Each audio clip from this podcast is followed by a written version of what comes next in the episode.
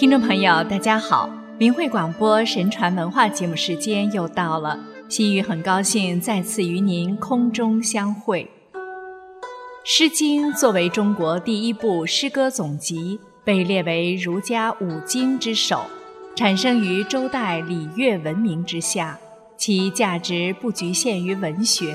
从多层次、多角度体现了周人的思想意识、伦理道德、审美观、信仰等，反映了周代社会的方方面面和以周礼为核心的华夏文明的特质，是对华夏文化的颂扬。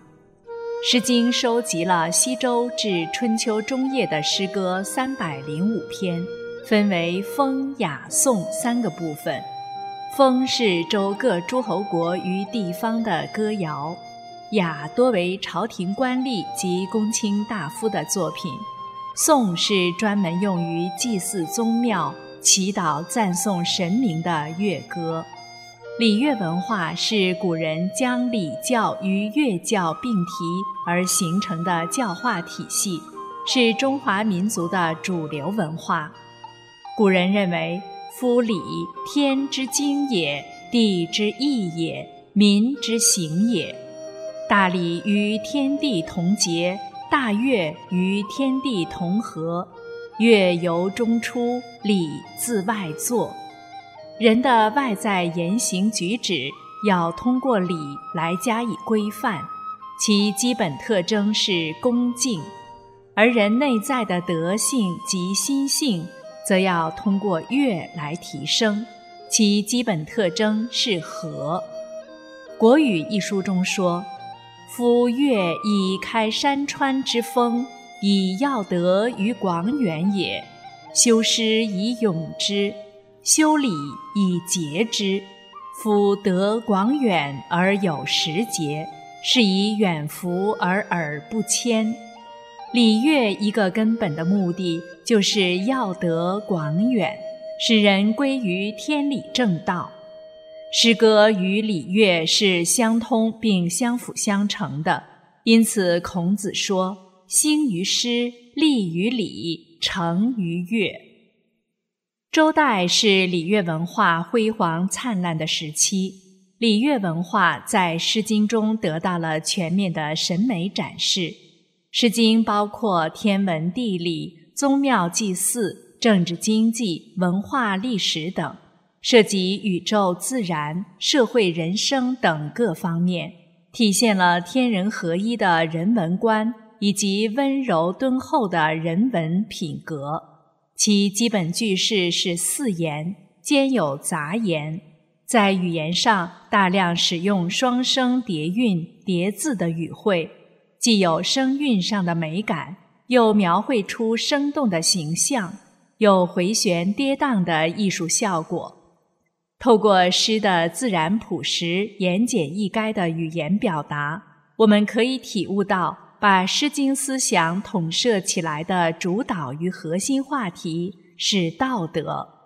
在这两期节目中，我们从几个方面对此进行探讨：一。《诗经》对礼乐文化的宣扬，首先反映在对祭祀典仪的歌颂。《礼记》云：“礼有五经，莫重于祭，是以事神致福。”事神的节仪和规范是礼的最重要的组成部分。《诗经》中的周颂与大雅，多为祈祷赞颂神明的乐歌。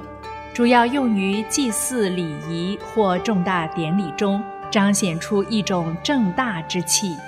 诗序云：“颂者，美圣德之形容，以其成功告于神明者也。”周代祭礼首先表现在祭天之礼，《诗经》中明确表明，中国古人对上天、上帝的敬畏和信仰。是上帝赐给人们的最大福祉和盼望。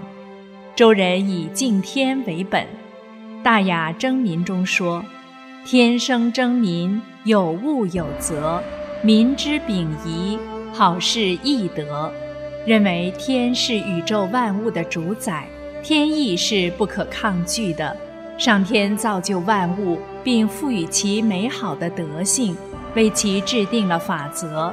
民之秉性优好德行。周颂中有许多关于对上天的赞美、感恩、祈福之祷。周人相信敬虔的祈祷必蒙上帝垂听，如赞颂上天的光辉普照、永恒无限，明明上天，照临下土；赞颂天道的永远美好，为天之命，愚目不已。《诗经》中多次写到天地，上帝的地，天命，认为上天唯德是辅，赏善罚恶，掌握社会正义、人间善恶的评判依据，是周代世人价值观和道德信念的最高标尺。周颂敬之说：“敬之，敬之，天为披丝，命不易哉。”吾日高高在上，至降绝世，日间在兹。意思是恭敬吧，上天如此明察，获得天命不容易啊！不要以为上帝不知我们所为，要知道他的使者不断来往于天庭，时刻的注视着你们呢。认为人的所作所为都要合乎天命。大雅黄乙中说：“黄乙上帝临下有贺，监观四方，求民之末。”意思是上帝威名的监察天下，掌控四方，保佑人民，体察百姓是否安宁得福。天意要保民，敬天保民是古代中国重要的政治思想。求民之末，就需爱民。文王知道如何敬上苍，修己爱民，言行谨慎，一切顺从上帝的法则。由此可见，敬天的道德实践即顺帝之责。周代祭礼还表现在祭祖之礼，《大雅》中的生民、公刘、绵、黄乙、大明五篇史诗，都是周天子及诸侯祭祀祖先的祷词。叙事简约，格调堂皇，赞颂了后继、公刘、古公胆府、文王、武王的业绩。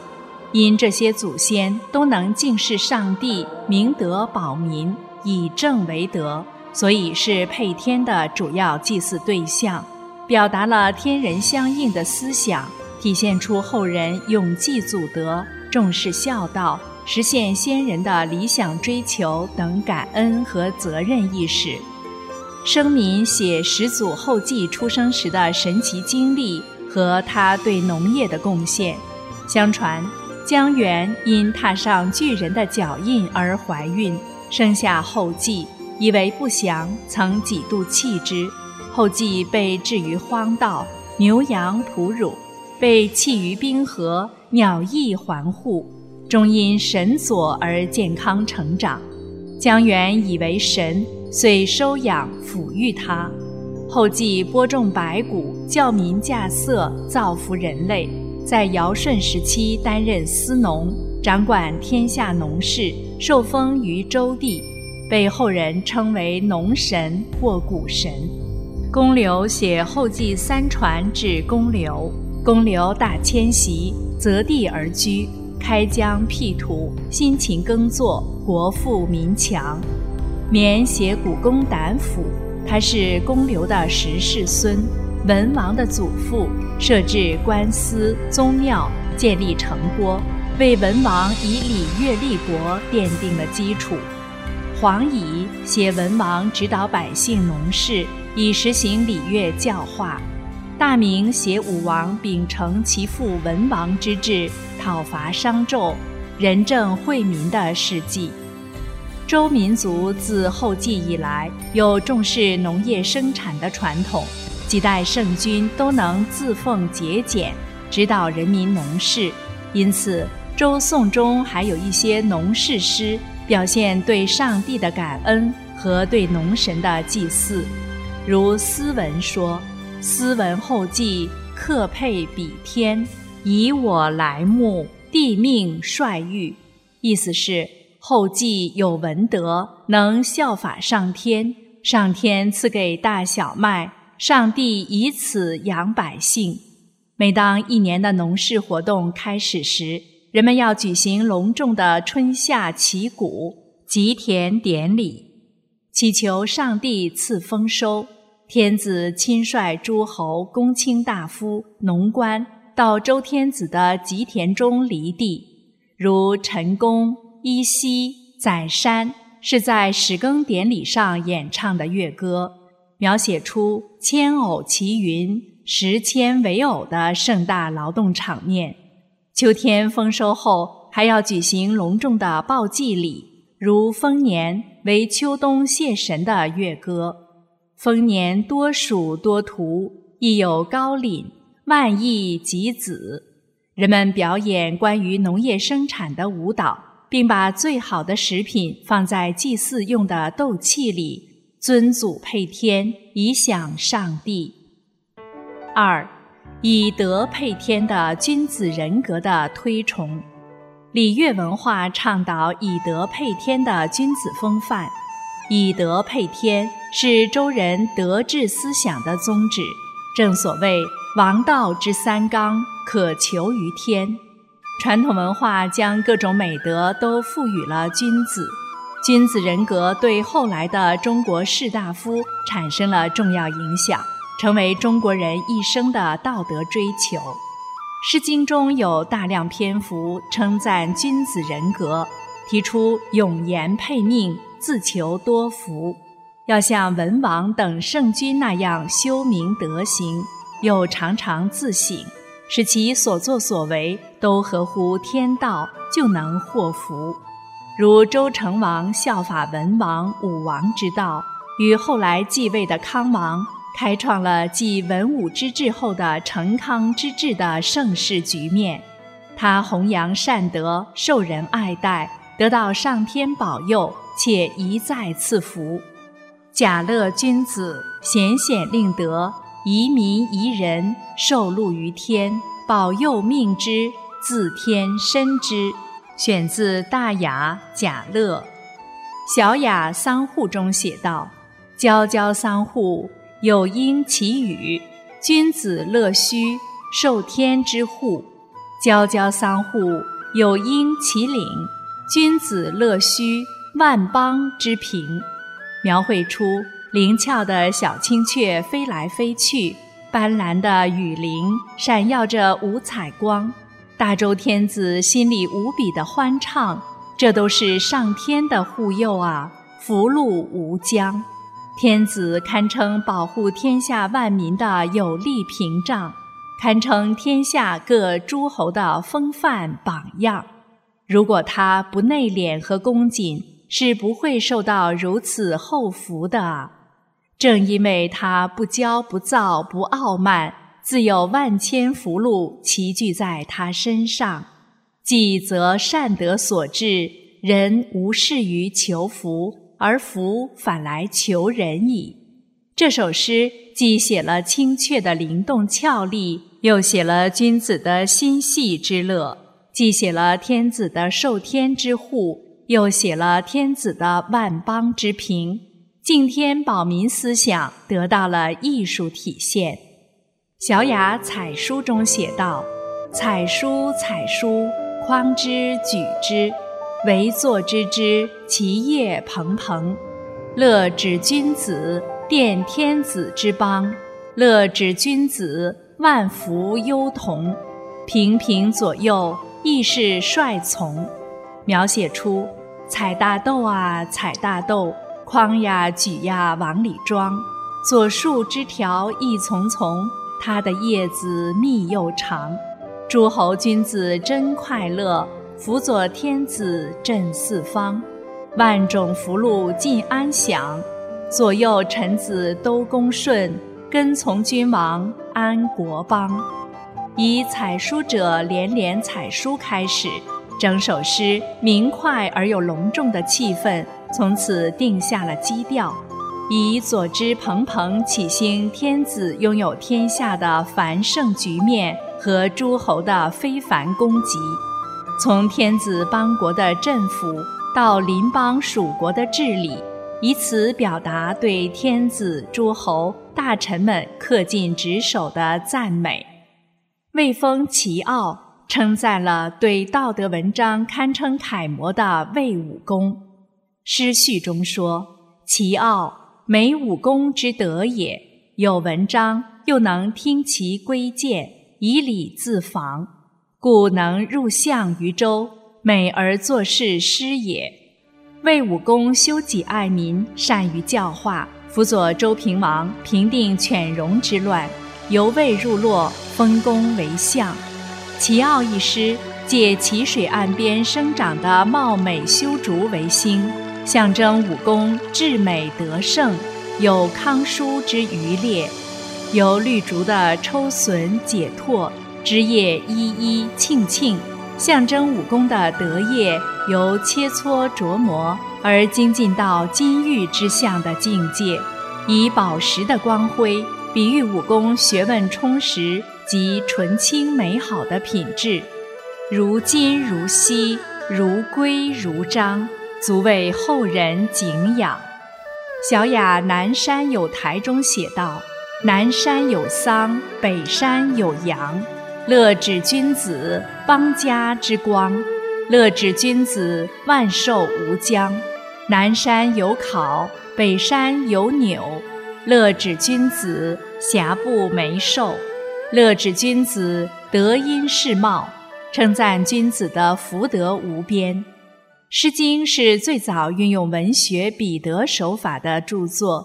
有很多地方以山水、玉、竹、松柏、芷兰等事物来比喻君子人格，如以高山仰止、景行行止比喻君子德行的崇高；以竹、松四季常青、昌盛而恒久的形象，质质思甘、悠悠南山，如竹苞矣，如松茂矣，比喻君子坚贞的品格。相反，《诗经》对于为政暴虐、背德违礼，也给予了讽刺和揭露，规谏为政者该做什么，不该做什么。《大雅·詹昂》中说：“天何以赐？何神不复？舍尔戒敌，惟与虚妄。”意思是，上天为何责幽王？神明何不保佑他？因其姑息养奸，不明察。还对贤臣恨相加，指出其行为不善，自不祥。北风北风描绘了一个北风呼啸、大雪纷飞的阴沉天气里，一群扶老携幼的人们仓促离开家乡，以北风其凉、北风其街、雨雪其滂，反衬民不聊生的社会现实。对天灾人祸、国运衰败充满忧虑。厉王幽王时代，高岸为谷，深谷为陵，百川沸腾，山冢遂崩。见小雅十月之交。周人认为，上天以灾异浅告，是对当时的王和权臣失德而敲响警钟，做事要符合天道民心，要注意礼节。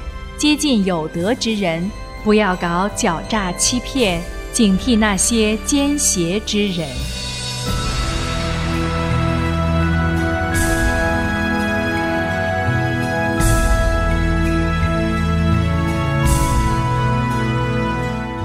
好，听众朋友，今天的神传文化节目就为您播送到这里，感谢您的收听，我们下次节目时间继续这个话题，再会。